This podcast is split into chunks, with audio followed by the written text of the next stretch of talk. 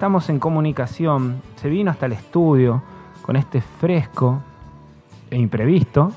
Eh, Ángeles, Ángeles Bustos Reynoso, eh, en su carácter de promotora de eh, Jacairá, y de la cual vamos a hablar de eso en el día de ahora, con la cual vamos a hacernos unas remeras eh, que van a decir siempre en una, ¿no? ¿Cómo estás? Buen día. Buenos días, sí, así estamos el día, siempre en una. A ver. A la radio por, por siempre convocarnos e invitarnos a, a difundir cada una de las acciones que se nos ocurre en este valle y bueno, gracias a toda la comunidad también por responder. Che, está bueno eso para empezar ahí. Cada una de las actividades que se nos ocurren. ¿Cuál es el motor que hace que se te ocurran actividades? Y el motor es el bienestar común, me parece. Un poco, eh, bueno, yo soy trabajadora social, he nacido acá en el Valle, que siempre digo que, que este pueblo ha sido mi mayor inspiración. Primero mi familia y después esta comunidad, el sentido de comunidad, de, de poder contar el uno para el otro, de poder eh, pensar en acciones comunes. Eh, este- estos valles, estos pueblos del valle han crecido mucho, pero en verdad la esencia comunitaria del sentido común, del, del bien común, ha estado siempre presente en mi vida. Eh, y, y bueno, creo que ese es el, el motor, ¿no? Como el, el bienestar de la sociedad y, y también la convicción de que juntos es más fácil y mejor también construir el mundo que queremos. ¿Cuándo elegiste hacer trabajo social? Eh, porque hay un día en donde uno dice, bueno, me voy a dedicar a esto. ¿Por qué? Porque ¿por qué? Sí. No, ¿Te en, acordás? en verdad recuerdo esos últimos años de secundario, yo también me formé acá en el IPBR, em, pensando qué voy a hacer. Eh, me puse a leer unos libros de la universidad, Aparte viendo ese- todas las carreras. Esa cosa del qué voy a hacer, que encima nosotros particularmente la pegamos siempre al cómo, Claro. ¿no? Porque, a- ¿y a dónde? ¿Y a dónde cómo también? Sí, y ahí también ha puesto a estas redes. La verdad que se me habilitaron ciertas redes. eh, bueno, una tía que está viviendo allá, que también me habilitó la posibilidad de poder irme. Eh, esto de poder ver carreras y de repente yo no tenía ni idea que era el trabajo social. No había conocido a una Ah. trabajadora social jamás en mi vida. Pero leí y dije, upa, ¿y esto? Fuiste a la, a la, a la facu ahí de cosas y viste todo pintado y dijiste, epa, está bueno acá. Sí, sí. No, primero leí un libro de las carreras, en verdad, que me pasó una psicóloga que estaba eh, dando orientación vocacional en el centro de salud. Me acerqué, me pasó ese libro, me puse a leer todas las carreras que había. Eh, me acuerdo que estaba ahí entre psicología y arquitectura, nada que ver. en cuestiones de esto creo que tiene que ver con la construcción en Claro. algún punto también. Eh, y bueno, leí trabajo social y dije, wow, esto es todo lo que quiero hacer. ¿De qué se trata? Y bueno, ahí sí me fui a la facu, eh, toda esta movida de los centros de estudiantes, toda la movida estudiantil, la mateada. Bueno, nada, era lo que sí, la revolución por todos lados, era lo que era la llamita que siempre estaba encendida ahí. Y, y bueno, y también esto de poder ir a la universidad, de poder estudiar el trabajo social y todas las herramientas que, nos brinda. A veces quedamos en la indignación de por qué las cosas son así y en verdad tenemos el poder de, de- de crear, de construir y transformar un montón de situaciones que, que nos afectan a todos. ¿Cuánto Así estuviste? ¿Cuatro, cinco, seis, siete años? en- La carrera son cinco años con la tesis. Sí. Eh, yo trabajé desde el primer año, así que también Por eso, fui porque hace a veces más largo y eso, sí. Y en seis años terminé. ¿Y te viniste para acá? ¿O cómo fue después? No, después eh, me fui a viajar. Estaba también con esa, con ese impulso de conocer desde la vivencia las diferentes culturas de nuestra patria grande. Y me fui a viajar, estuve en Perú, estuve mucho tiempo en Colombia, casi dos años. Eh, ahí entendí qué era lo que quería también hacer con todas estas herramientas y dediqué ahí un poco mi vida a las infancias y a las adolescencias eh, en un barrio en Cartagena, en Cartagena de India. Creamos un centro cultural con un montón de viajeros que se fueron sumando de todos lugares del mundo. Eh, se llamaba la Minga Intercultural, que un poco la Minga es justamente esto de lo que estamos hablando, de poder... Eh, la fiesta del trabajo es en verdad, poder aportar los dones y las habilidades que cada uno tiene a un fin común y ese trabajo cooperativo, colectivo, que en verdad ya lo, lo tuvimos como organización social en algún momento de nuestra historia de la humanidad, ¿no? Nuestros más antiguos, nuestros pueblos ancestrales eh, se organizaban con mingas de trabajo, tanto para la cosecha, tanto para la siembra, tanto para, no sé, alguna migración y generar eh, viviendas, todo era en, formato de minga. Y un poco eso es lo que quisimos recuperar y, compartir. Eso en Cartagena. En Cartagena de Indias, en el barrio Nuevo Bosque, en la periferia de Cartagena. ¿Cartagena tiene mar? Es mar Caribe, sí. Es el Caribe. Sí. ¿no? Está rodeado de mar.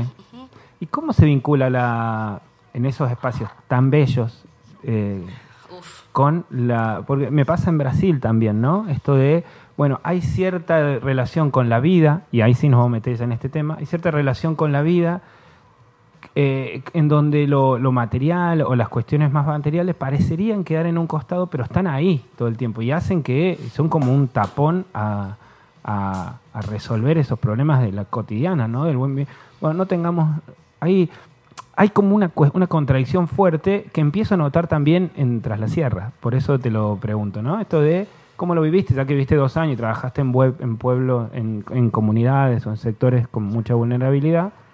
¿Cómo es ese vínculo con, mirá la abundancia que tenemos en términos naturales y mirá la, la, pobreza que tenemos en términos materiales, ¿no? Sí, yo en Colombia y en Cartagena y en la costa en particular eh, aprendí a vivir el día a día, literal, así. Cada día era una aventura y era todo lo que existía. Y realmente la, comunidad costera, costeña em, lo vive así es el día y es la sobrevivencia del día. Claro. Eh, creo que también, bueno, las historias de la costa y sobre todo, todo empezó en Cartagena, digamos, la colonización, la esclavitud, todo se empezó desde ahí, se trajo desde ahí. Hoy por hoy confluyen comunidades mestizas entre lo afro, en donde la esclavitud un poco quedó en, lo cultural y en las creencias, digo, no hay nadie que te está pegando un látigo, pero en verdad la esclavitud ha quedado como forma de alguna manera de vida y cultural, en donde no poseemos nada, en donde no, no somos em, esto, no somos, no, somos, no somos dueños de nada, así, y, la tenemos que remar, ¿viste? y sobre todo no somos dueños de ningún derecho. Sobre todo. ¿No? Eso pasa en general mucho en, los inconscientes colectivos, así en las comunidades. Es re fuerte eso. Porque... Muy fuerte, muy fuerte. Además, Cartagena en particular es una de las ciudades más ricas del mundo en el sentido de eh, vienen, o sea, van a visitar las personas con mucho poder adquisitivo. Claro. Yates dando vuelta ahí. Vos demasiado. Estás viendo a ver si comes una porción de pizza que encontraste tirada. En Brasil pasa un montón también. Demasiado. Y eso es para un sector ínfimo de la comunidad. O sea, nosotros hemos ido con los pibes al mar por primera vez.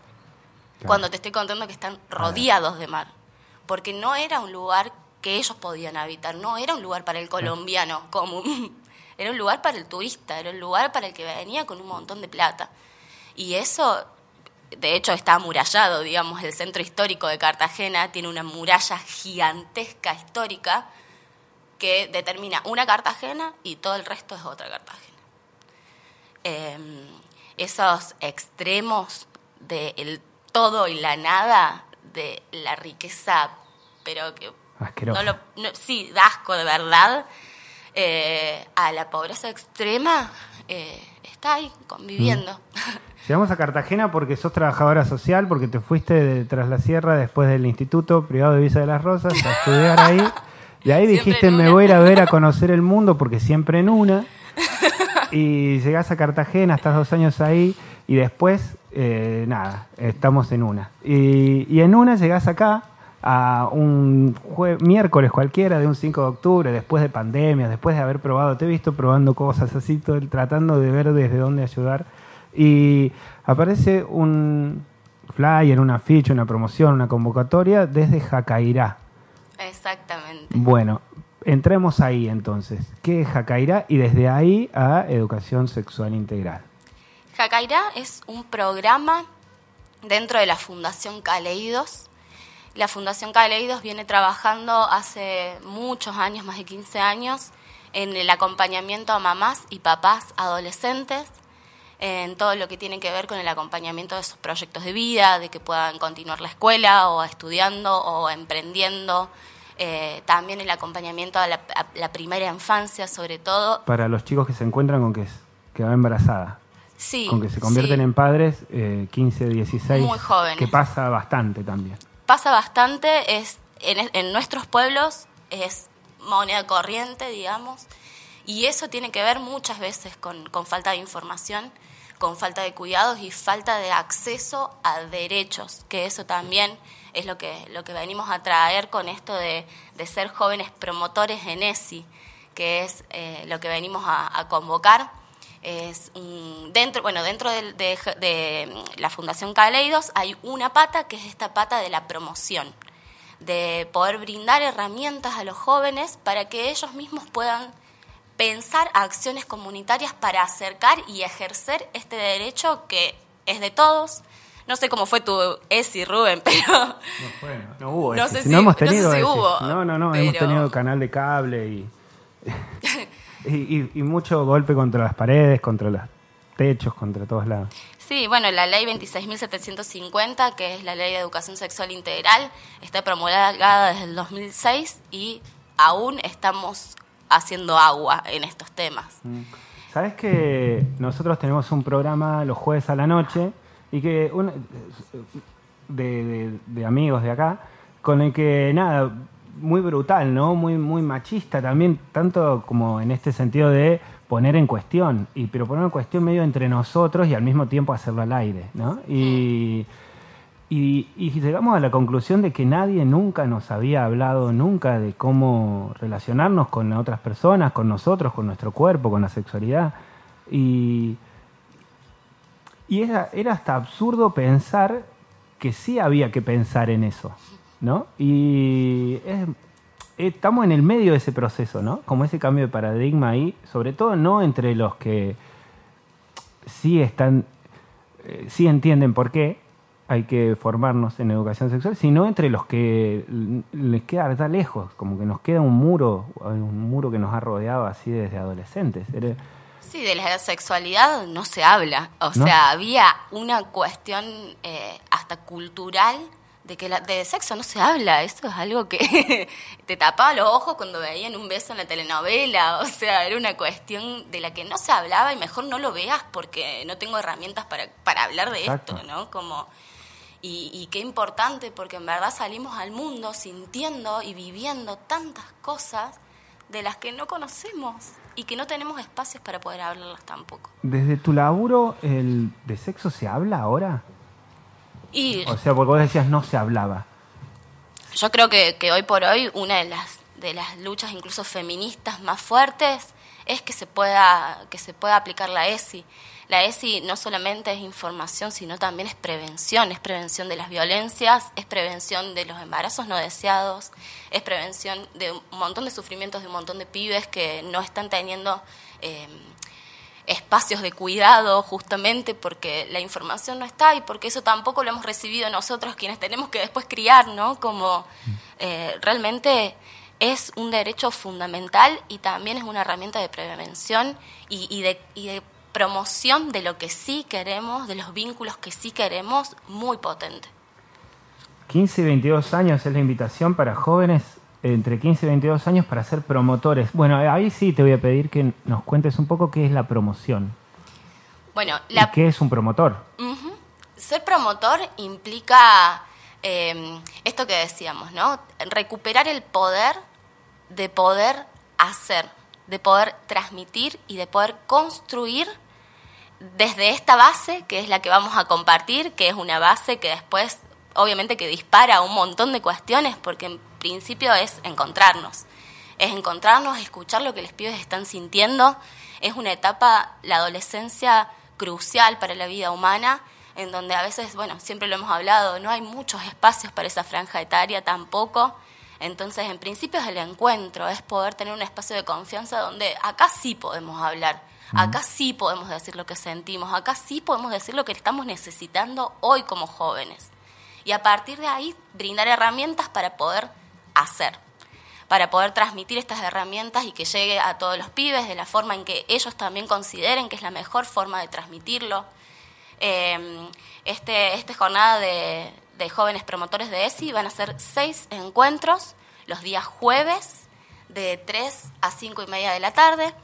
Ahí justamente vamos a, a, brindar herramientas, nos vamos a formar, vamos a hablar, vamos a deconstruir y construir nuevas formas de vincularnos con estas herramientas y a pensar acciones comunitarias para transmitir estas herramientas a los demás jóvenes, en los espacios donde habitan los jóvenes y de la forma en que hoy por hoy los pibes quieren comunicar, en verdad. Yo me fui de este lado porque tengo que hacer la historia del Instagram.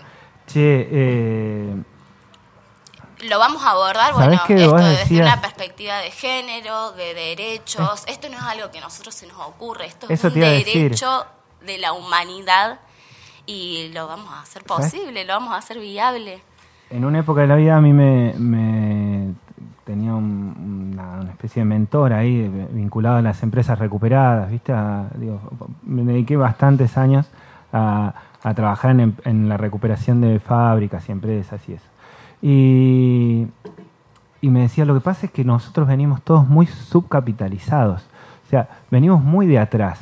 Entonces cuando aparecen alguien como ustedes, decía por el grupo de jóvenes con el que participamos ahí, y nos dicen, bueno, hay que mejorar el modelo de gestión, eh, yo todavía, de, toda esa oración, yo necesito asimilar, no es que no lo sepa, no es que no lo sé, necesito pasar por el cuerpo qué es modelo, qué es gestión, qué es cambiar. Es como venimos muy subcapitalizados. Yo, yo también soy parte de esos subcapitalizados, ¿no? yo, yo, yo mismo. Y cuando vos decís, bueno, ¿qué es lo que queremos como jóvenes? Es una pregunta que en mi tiempo nos lo hacían también, capaz en la parroquia, en la iglesia, en algún grupo de jóvenes que fomentaban las monjas mega hippies que teníamos acá y que eran asquerosas. Eh, y, y estaba buena la pregunta, lo que no encontrábamos eran instancias para, para saber si esa pregunta a, quién se la hacíamos, en las tripas, ¿no? A nosotros mismos. Y está bueno generar el espacio también, digo que es la única que hay, o por lo menos que se conoce. Lo que no, encuentro son respuestas a, cómo aprender a buscar en las tripas de uno, ¿no? Que eso uno lo aprende capaz después eh, a lo largo de los choques o a lo largo de la vida. Cómo desde, los desde la juventud, más que recibir herramientas y escucharlos, básicamente, es, ¿no? ¿Qué es lo que te sale cuando te pregunto eso? Porque Vos tampoco sabías qué hacer de trabajadora social, yo no sabía qué era ser periodista. Probablemente alguien a los 15, a los 16, a los 17 tenga algunas sospechas ahora de lo que quiere ser, pero es como transitar ese tiempo, ¿no? Es como transitar esas edades sin tomar decisiones que te marquen para, para los próximos 80 años. De última se trata de eso. Sí, y también esto que, que siempre traigo, que es el derecho al cambio. O sea, en, esto de ser promotores de, de la sociedad que queremos, es justamente tener la posibilidad de poder construir, que es lo que hablábamos. Entonces, esa construcción es cambiante. Yo le pregunto a los jóvenes qué es lo que sienten, qué es lo que para ellos es la ESI y cómo quisieran abordarla, porque mi adolescencia ha sido distinta, y eso que soy joven, digamos, pero eh, ha sido muy distinta a lo que los pibes están sintiendo, expresando y necesitando hoy por hoy. Entonces, hacernos esa pregunta, yo creo que en la juventud también es donde más se enciende esta llama de revolución. Mm.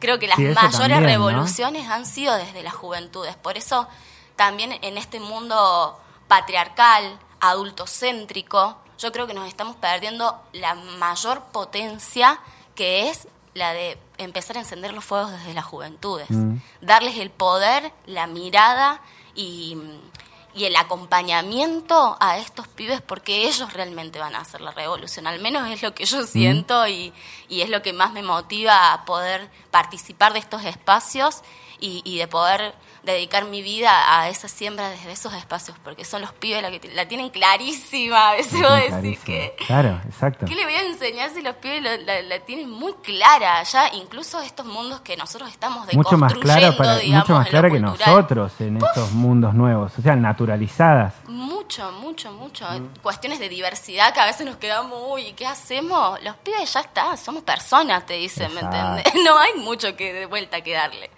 Y es desde ahí. Y es de, recuperar esas voces y acompañarles a que todo ese impulso y ese fuego lo puedan canalizar desde mm. algún lugar. Sí, yo suelo ser muy crítico con mi generación. Vos sos una generación anterior todavía, posterior, digo, tengo unos, unos, cuantos años menos. Pero suelo ser muy crítico con mi generación porque sí nos chocó, los que tenemos 40 y 40 y algo, hemos sido poco, poco útiles, digo, a la sociedad. Y al mismo tiempo pienso que eh, hemos sembrado dentro de eso, para no golpearnos tanto, esta, esta cosa de que hay otras formas, ¿no? Y, y está re bueno encontrarlo ahí. Recordamos que de 15 a 22 años es la invitación, seis encuentros se van a hacer en la Urpila entre octubre y noviembre para jóvenes promotores en educación sexual integral en ESI. ¿A dónde convocás? En escuelas, en los sí, ayer estuve por la escuela, la escuela secundaria, que bueno, agradezco ahí el, espacio. Em, bueno, estuve en el Trigal también, que em, en los clubes, en las canchitas, en la terminal, en todos los, en la plaza, en la heladería, bueno, estuve ahí eh, difundiendo y en las paradas de los bondi me puse a conversar con los pibes también. Eh, estamos, la verdad que muy entusiasmadas de a mí me gusta conversar, a mí me gusta sí, sí, caminarle calle. Es una militante intensa, ¿no? La, la Angie y la militante intensa. Siempre en una. Siempre. Así que bueno, cuestión importante, las, los encuentros son totalmente gratuitos. Son seis encuentros en donde sería bien importante poder participar y aprovecharlos a todos porque cada uno va a tener así un, un enfoque bien preciso eh, y que eso nos va a dar las herramientas para después salir también a compartirlo. Eh, van a ser dos jueves sí, uno no, dos jueves sí, uno no. Entonces, les esperamos este jueves 6 a las 15 horas en La Urpila. Mañana. Mañana a las 3 de la tarde eh, en La Urpila, el próximo jueves también, el otro no, y los otros dos sí, y así. Así que bueno, a todas las personas que están interesadas, a las juventudes, convocarlas, que, va a haber lugar ahí para, para alimentar, nutrir esa llamita y, realmente podemos transformar el mundo. Yo soy, no voy a dejar de, creerlo. Y, bueno. Ramo, ahí estamos. ¿Ramo es Ramo o es Ramo? Sí, Ramo eh, va a ser uno de los coordinadores de del grupo y Anto, otra compañera también. Vamos a estar tres eh, compas ahí coordinando. Eh, así que bueno, están los números de teléfono, me pueden escribir al 3544-554303. Muy bien. O si no, eh, al contacto de Ramo 11 32 93 87 46. Estamos ahí. Ah, y una cosita, es muy importante que se puedan inscribir porque hay un cupo limitado, porque vamos a preparar muchísimo material. Esto no va, los encuentros no van a ser charlas, vamos a jugar un montón, nos vamos a divertir un montón. Son muy recreólogos, ¿no? Sí, sí. Yo pues, fundamentalmente creo que el juego es una de las herramientas más poderosas de aprendizaje. De aprendizaje y también de, de poder ir a la profundidad de lo que sentimos casi sin darnos cuenta. Sin darnos cuenta, exacto. Sí, sí, sí. Ángel, muchas gracias. Eh, muchas gracias por la visita, por venirte hasta acá, por esto y muchas gracias por tu laburo, la verdad. Siempre, nunca hay oportunidad de decírtelo, así que me parece está bueno decirlo al aire también. es un placerazo andar ahí conociendo gente que está haciendo el laburo que hacen ustedes, que haces vos particularmente y me parece que, que hay que irlo reconociendo, que ya es tiempo. Muchas gracias, un placer. Les esperamos. 41 pasaron de las 10 de la mañana, Ángeles Gusto Reynoso estuvo con nosotros en una hazaña por día, nosotros nos vamos metiendo en este sobre final de hora, vamos a enseguida charlar sobre cultivar, eh, con, mientras hacemos la previa y el pase de hippie chingones. Vamos y venimos.